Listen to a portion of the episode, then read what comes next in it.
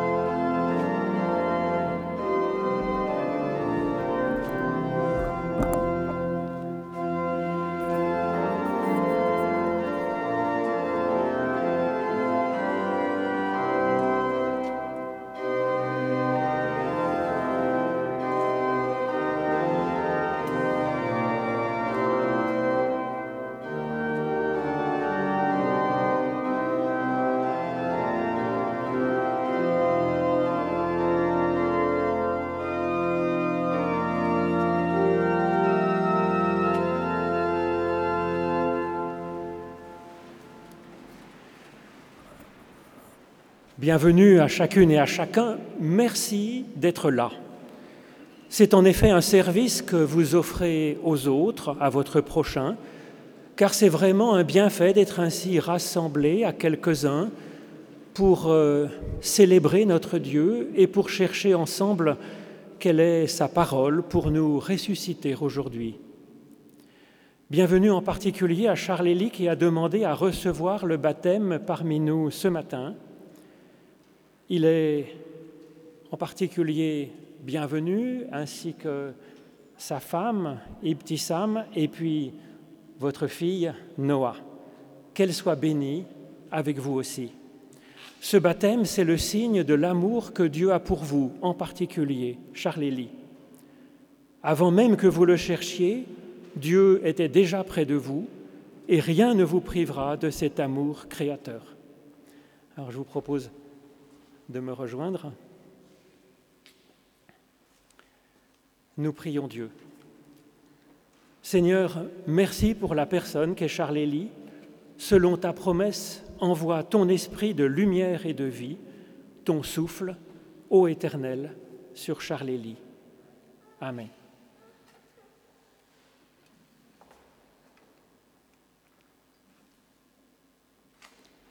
Charles Élie, je vous baptise au nom du Père, du Fils et du Saint-Esprit. Charles Élie, Dieu vous bénit et vous accompagne, l'Éternel, Dieu de la genèse du monde, Dieu d'Abraham, Dieu de la promesse, Dieu d'Isaac, Dieu qui ouvre des sources, Dieu de Jacob, Dieu qui nous accompagne dans nos combats. Dieu de Moïse, Dieu des prodiges pour nous libérer, Dieu de David, Dieu des louanges, Dieu d'Élie, Dieu de la faim rassasiée, Dieu de Jésus-Christ, Dieu d'amour, oui, Charles Élie, l'Éternel vous bénit et vous accompagne sur votre route, vous ainsi que votre famille. Alors c'est en scientifique que vous avez découvert Dieu, c'est en particulier en lisant la Bible, en commençant par Genèse 1.1 jusqu'à la fin de l'Apocalypse.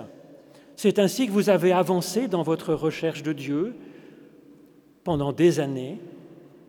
Et aujourd'hui, vous avez choisi de venir ici, jusqu'à Genève, pour recevoir euh, le baptême comme un pèlerinage finalement sur les traces de Calvin.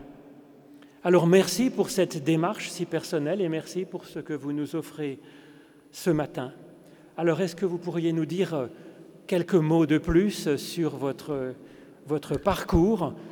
Parce qu'effectivement, c'est pour nous des occasions de nous saisir chaque fois à nouveau d'un élan de recherche, de, de, franchir un nouveau palier. Donc merci pour euh, ces pistes que vous nous allez nous offrir. Merci à vous. Élevé loin de toute religion, je me suis, depuis tout petit, interrogé sur le monde qui nous entoure et parfois été perturbé par certains faits ou concepts. Par exemple, le caractère infini de l'univers, notion abstraite qui me donnait alors des vertiges. Et, cela me poussait au questionnement sur la création et l'évolution du monde. L'anticléricalisme de mes parents m'a longtemps tenu éloigné de toute interrogation d'ordre religieuse, réflexion que j'ai initiée une fois ma vie d'adulte débutée. Après de nombreuses lectures, recherches dans une partie du catalogue de théologie disponible et la participation à quelques cultes, j'ai été conquis par l'amour, l'ouverture, la tolérance mise en avant par Jésus-Christ, raison pour lesquelles, après quelques années me permettant de confirmer mon cheminement, je me présente devant vous ce jour pour être baptisé et intégrer la communauté des chrétiens. Alors ces recherches ont conduit à un certain nombre de convictions qui sont bien entendu très personnelles, c'est très librement que vous avez préparé une confession de foi comme un petit résumé de points essentiels pour vous aujourd'hui. Bien entendu, c'est appelé à, se perfectionner, à se, réformer sans cesse, à cheminer ainsi dans ses convictions. Donc, euh, merci pour cette confession de foi que vous allez nous proposer.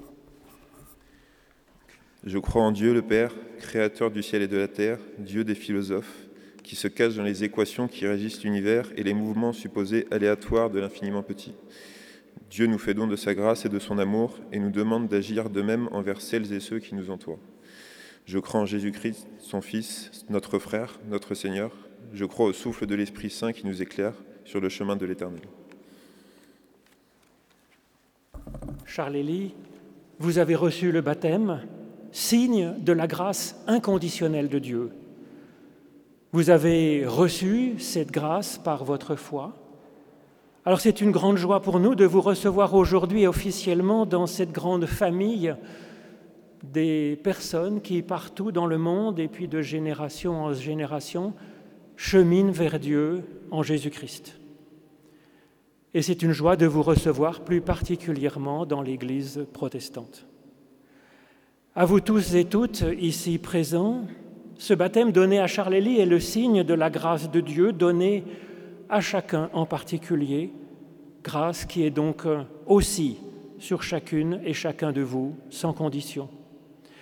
Recevez avec cette grâce le pardon de Dieu, la certitude de sa bienveillance à votre égard, et puis la force de faire le pas suivant d'une manière renouvelée par la foi. Dieu est amour.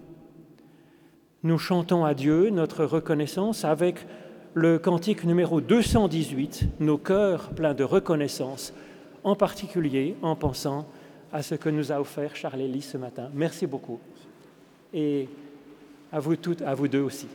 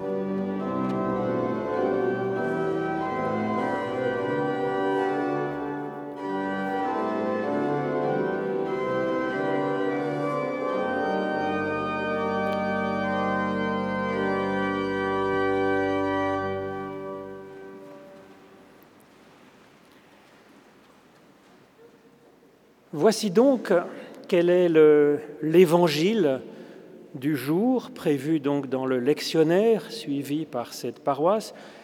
C'est dans l'évangile de Jésus-Christ selon Matthieu au chapitre 4, les versets 12 à 23. Lorsqu'il eut appris que Jean avait été livré, Jésus se retira en Galilée il quitta Nazareth et vint demeurer à Capernaum, près de la mer, dans le territoire de Zabulon et de Nephtali, afin que s'accomplisse la parole du prophète Ésaïe. Terre de Zabulon et terre de Nephtali, route de la mer au-delà du Jourdain, Galilée des païens. Le peuple qui est assis dans les ténèbres a vu une grande lumière. Et pour ceux qui sont assis dans le pays et dans l'ombre de la mort, une lumière s'est levée. À partir de ce moment-là, Jésus commença à proclamer et à dire, changez de mentalité, car le règne des cieux s'est approché. Marchant au bord de la mer de Galilée, Jésus vit deux frères, Simon, celui qu'on appelle Pierre, et André, son frère, qui jetait un filet dans la mer, car ils étaient pêcheurs. Il leur dit, Venez à ma suite et je vous ferai pêcheurs d'humains. Aussitôt, ils laissèrent les filets et le suivirent. En allant plus loin, Jésus vit deux autres frères, Jacques, fils de Zébédée, et Jean, son frère, qui étaient dans leur bateau avec Zébédée, leur père, réparant leurs filets. Jésus les appela, et aussitôt ils laissèrent le bateau et leur père et le suivirent. Jésus parcourait toute la Galilée, enseignant dans leur synagogue, proclamant la bonne nouvelle du règne de Dieu et, guérissant toute maladie et toute infirmité parmi le peuple. Ô Éternel, par l'étude de ces écritures anciennes, ouvre-nous maintenant à ton souffle de vie. Au nom de Jésus-Christ. Amen.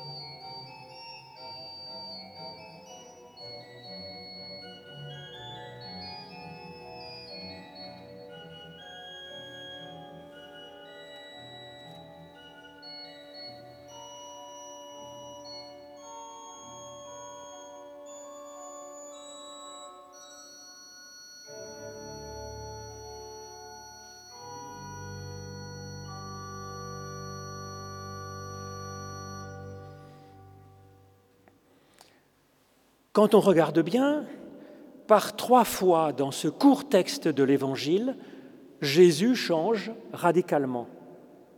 Il quitte d'abord son pays, ensuite il se lance dans une vocation, sa vocation nouvelle d'être Christ finalement, et enfin Jésus change complètement sa façon de faire cette fonction, ce métier.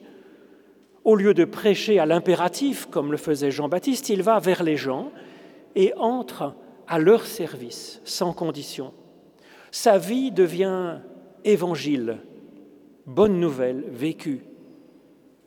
Le cœur de ce texte est, à mon avis, cette faculté qu'a Jésus d'évoluer dans sa façon d'être. En contrepoint, le texte évoque à plusieurs reprises l'humain immobile. Le peuple est dit être assis dans les ténèbres. Ensuite, le texte est dit que le peuple est comme bien assis dans l'ombre de la mort, ce qui est bien sûr le comble de l'immobilisme. Ce texte de l'Évangile selon Matthieu est un moment charnière dans le cours du récit qu'il fait tout au long de ces pages. C'est la fin de Jean-Baptiste et son style un peu ascétique, genre ermite du désert, mangeant des sauterelles, habillé de peau de bête, Jean-Baptiste appelant à faire un effort sur soi-même, à décaper notre existence, à la purifier, et puis avec euh, cette exhortation, cet impératif, convertissez-vous, changez radicalement de mentalité, car le règne de Dieu s'est approché. Comment comprendre ça? Ça peut sembler comme une menace, en tout cas c'est un ordre, un commandement, un devoir. À ce moment du récit de Matthieu, Jean disparaît et Jésus se lève, prenant la suite de la prédication de Jean-Baptiste. Il la prend surtout en fait pour lui-même, puisque Jésus va effectivement changer de mentalité au cours de ce récit par étapes successives, trois étapes. Mais fondamentalement, peut-être que l'étape, la conversion la plus décisive, le changement de mentalité le plus décisif qu'il va vivre, Jésus, c'est dans son mode de vie, dans cette façon d'annoncer l'Évangile. À la place de ses efforts héroïques de jeûne et de maîtrise de soi, qui étaient ceux de Jean-Baptiste, Jean va développer un programme de bonheur qu'il va exprimé si bien dans le début du chapitre suivant avec les béatitudes, ces huit promesses de bonheur. Et puis le peuple va voir Jésus manger et boire à toutes les tables, aller chez des amis. Jésus va changer lui-même dans sa façon d'être avec les gens. Il commence au début comme euh, Jean-Baptiste, à prêcher à l'impératif, ordonnant aux gens de changer de vie. Puis c'est Jésus qui va lui-même changer de vie. Il va à la rencontre des personnes là où elles sont, comme elles sont, là où elles en sont, et il se met à leur service. Au lieu de commander, il enseigne et il soigne. C'est-à-dire ces deux gestes qui viennent aider la personne pour qu'elle soit dans la plus grande forme possible. L'enseignement va lui permettre de comprendre par elle-même, de voir par elle-même ce qui est juste et bon. C'est comme une lumière qui se lève, c'est pas comme une chape de plomb qui nous donne un rail à suivre. Et puis, au lieu de vivre sous le joug d'impératifs, c'est-à-dire de choses à faire, de choses à croire, de choses à vivre, de rites, de commandements, la personne est ainsi ouverte, libérée pour un propre cheminement. Et puis quand dans la suite, Jésus donnera des commandements, nous le savons bien, c'est des commandements qui sont inapplicables, appelant la personne à se questionner. Et puis Jésus soigne, il guérit, il guérit la foi, la dignité, il donne de l'assurance à la personne, il guérit sa liberté, sa forme physique, peut-être son image de Dieu, l'image qu'elle a de Dieu, guérit sa culpabilité, soigne, nourrit une estime de soi-même, afin que chacun puisse effectivement vivre bien, vivre d'une manière élevée, saisir sa propre vocation. Et tout dans la façon d'être de Jésus avec la personne rencontrée est alors évangile, c'est-à-dire bonne nouvelle. Ses paroles et ses gestes vont montrer que, que Dieu ne s'adresse pas à nous à l'impératif, mais qu'il s'exprime en nous faisant vivre plus haut, ce texte de l'Évangile selon Matthieu marque donc une transition dans le récit entre la prédication style Jean et puis l'action de Jésus. Et puis ce texte marque aussi une, transition entre la Bible hébraïque, qui est citée par Matthieu, qui est reprise et transformée dans l'Évangile, pourrait-on dire. Le passage d'Ésaïe cité par Matthieu ici évoque l'histoire du peuple d'Israël au 8e siècle avant Jésus-Christ, qui n'avait pas trop confiance en Dieu et qui préfère se défendre contre un envahisseur, la Syrie, en faisant une alliance avec un autre ennemi du nord, la Syrie, qui va en profiter bien sûr pour envahir euh, tout le nord d'Israël, à commencer donc par Zabulon et Nephtali. Donc ça se passe en 733 avant Jésus-Christ, avec une invasion par euh, Tiglath-Pileser III.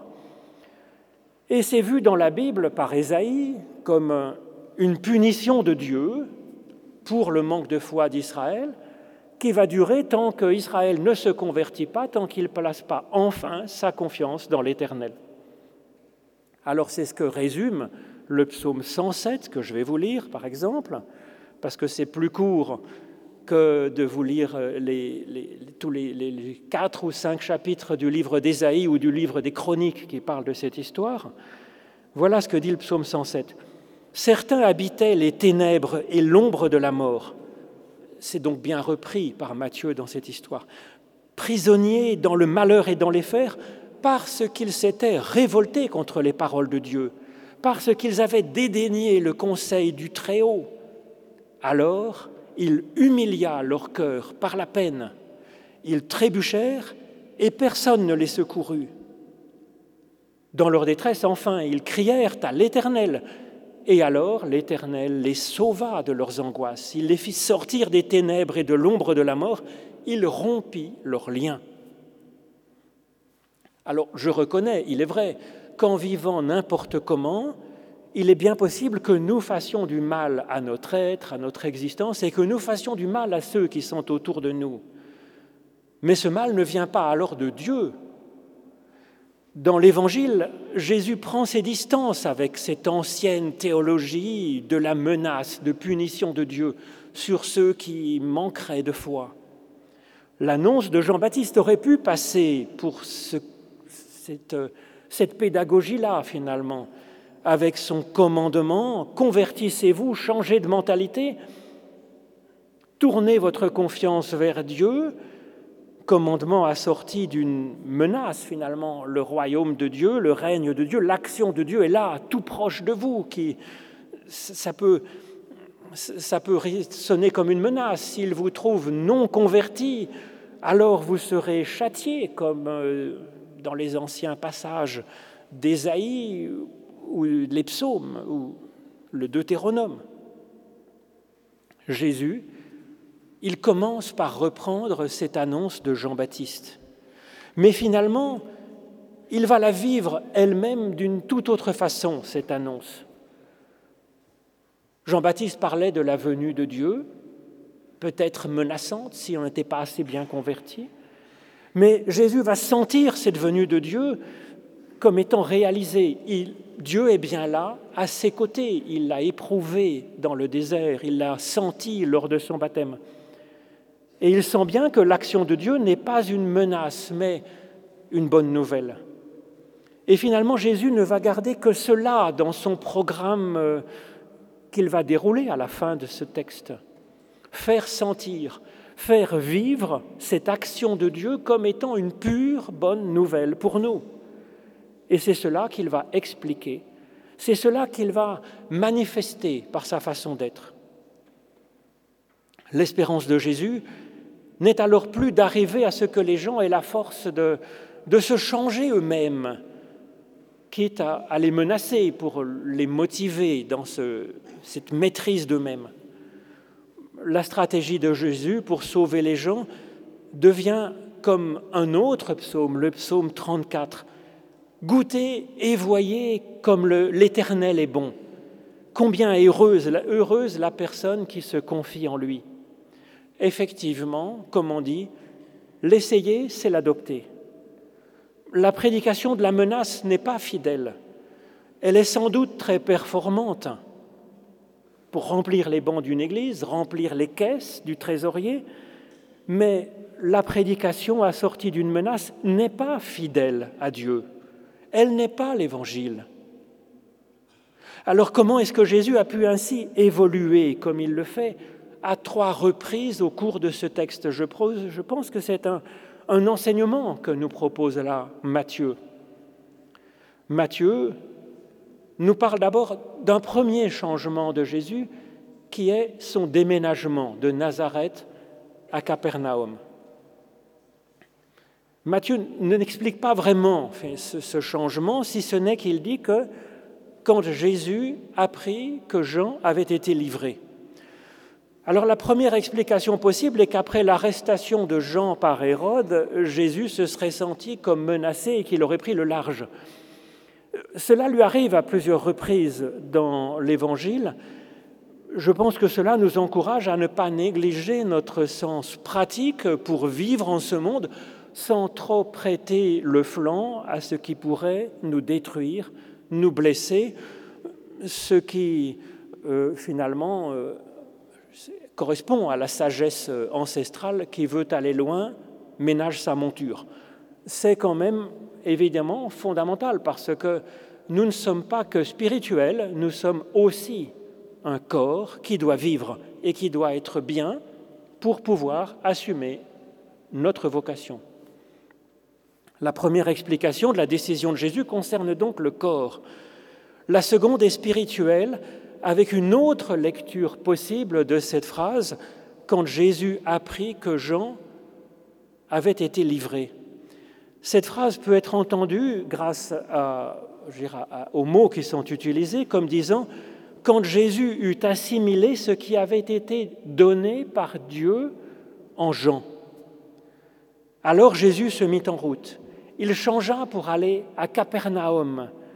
Capernaum qui signifie littéralement le village de la consolation, village où l'humeur triste et désespérée est changée en joie, où la menace est changée en évangile, où l'égoïsme est changé en bonté peut-être, où la passivité est changée en enthousiasme pour le service. Dans la Bible, quand plusieurs lectures sont possibles, c'est souvent qu'il faut les conjuguer ensemble, et le corps et l'esprit. Alors le deuxième changement que vit Jésus, c'est pour se lancer dans sa vocation. Et bien entendu, ce changement est radical et il est marqué ici par un à partir de ce moment-là. À partir de ce moment-là, cette phrase va se retrouver plus loin dans l'évangile selon Matthieu, quand Jésus va se diriger vers la croix. Alors à partir de ce moment-là, à partir de quel moment? Quel événement décisif, quelle expérience lui permet de se saisir ainsi de sa vocation pour commencer à la vivre. Le texte insiste d'une façon surprenante sur cette terre de Zabulon et terre de Nephtali. C'est répété deux fois par Matthieu. Et puis, ces deux terres sont comme personnifiées. Ô toi, terre de Zabulon, terre de Nephtali, route de la mer, au-delà du Jourdain, Galilée des nations.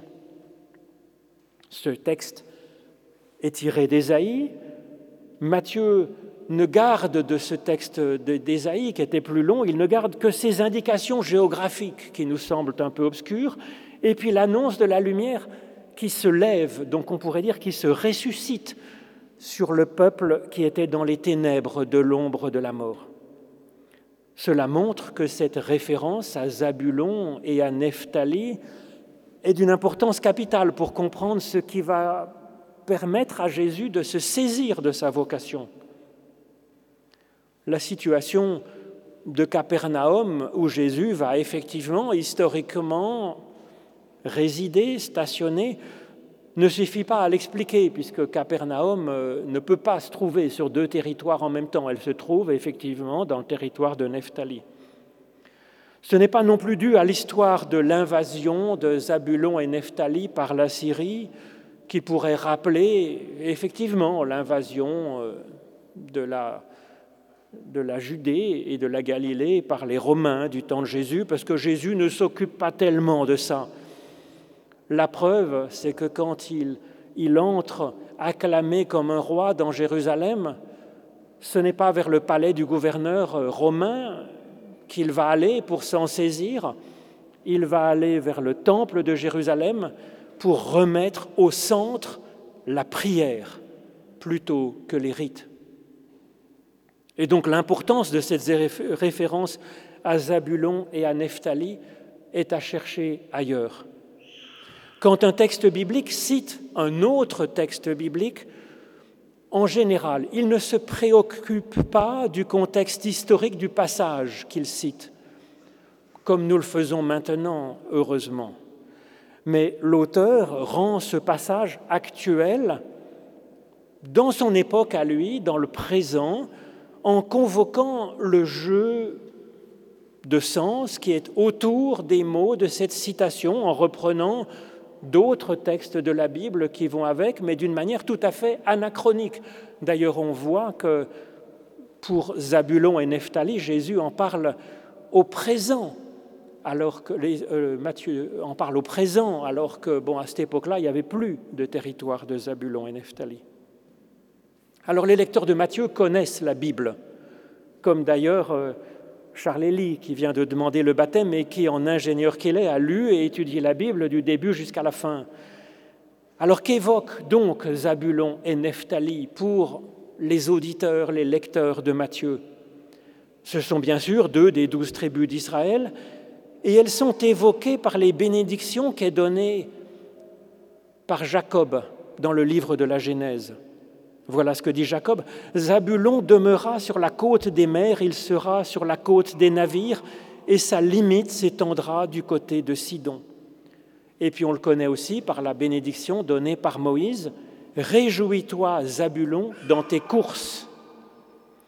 Zabulon, il évoque ainsi des déplacements dans les confins, sur les bordures, sur les côtes, sur les crêtes élevées, sur les confins des terres.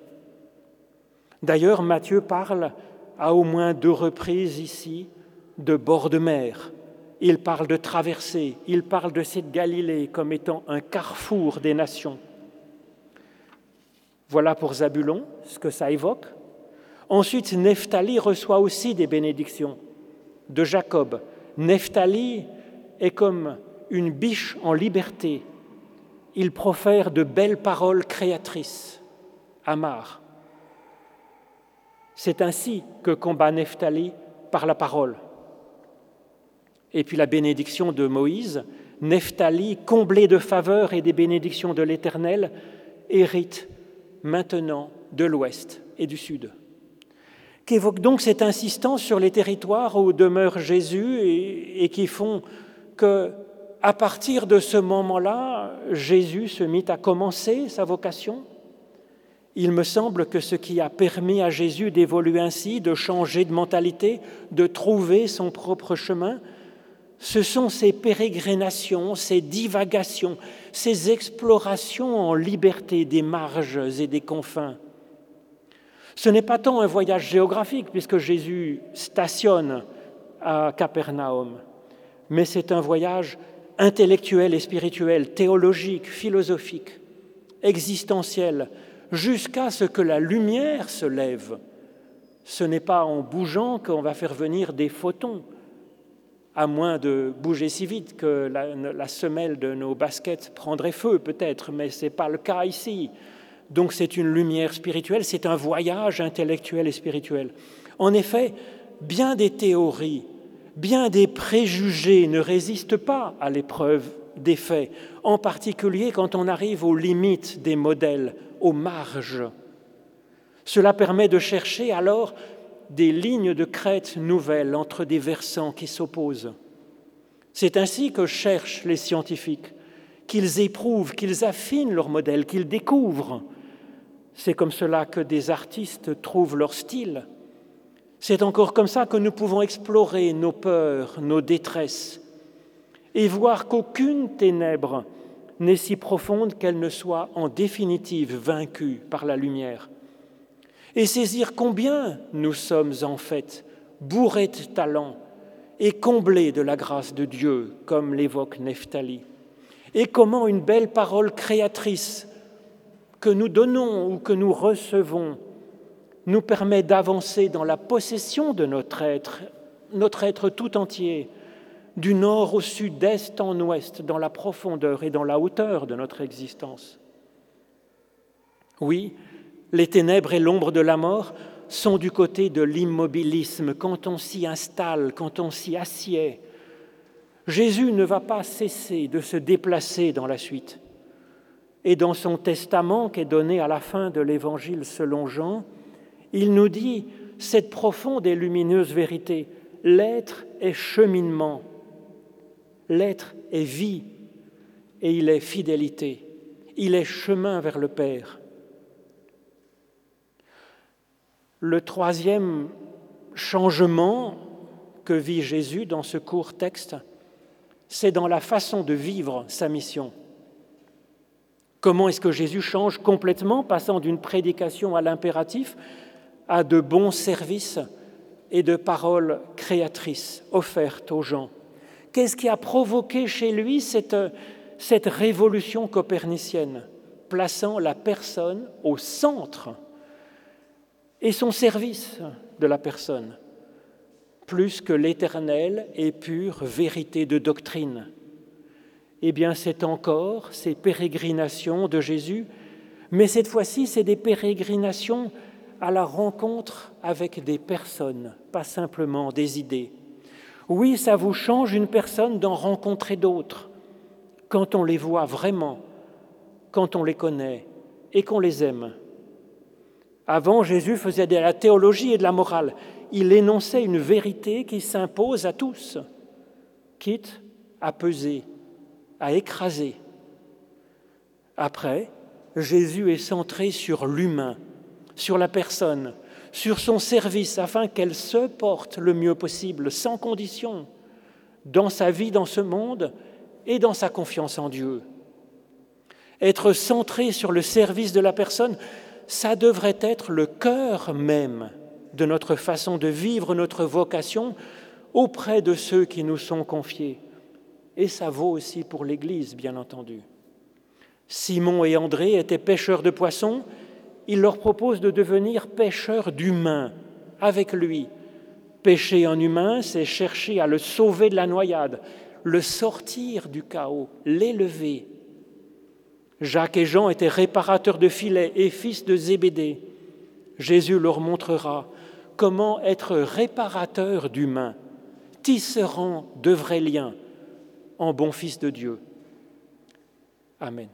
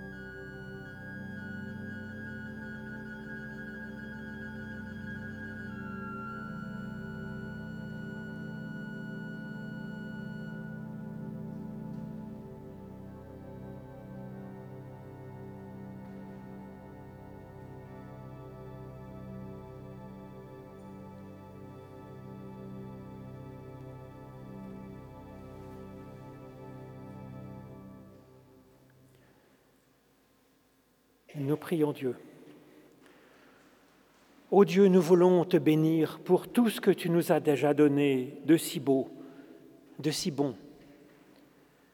Pour la fraternité humaine, parfois douloureuse, mais si réelle, si profonde. Fraternité entre hommes et femmes dans tout ce que nous avons de particulier, de complémentaire. Merci pour tant de belles rencontres, tant de belles personnes, tant de belles émotions, tant de découvertes faites par les uns, tant de travail, tant d'œuvres d'art qui embellissent la vie, tant d'actions qui soignent la vie, qui l'épanouit, qui l'émancipe, qui rapproche les personnes. Merci pour ce souffle, ce génie de création, cette soif d'apprendre, de cheminer que tu nous donnes. Merci pour Charles Élie qui nous a fait la grâce de nous apporter ce matin ce qu'il est. Merci à Ibtissam qui l'accompagne avec joie et grand respect dans ce cheminement. Bénis-les et bénis leurs filles.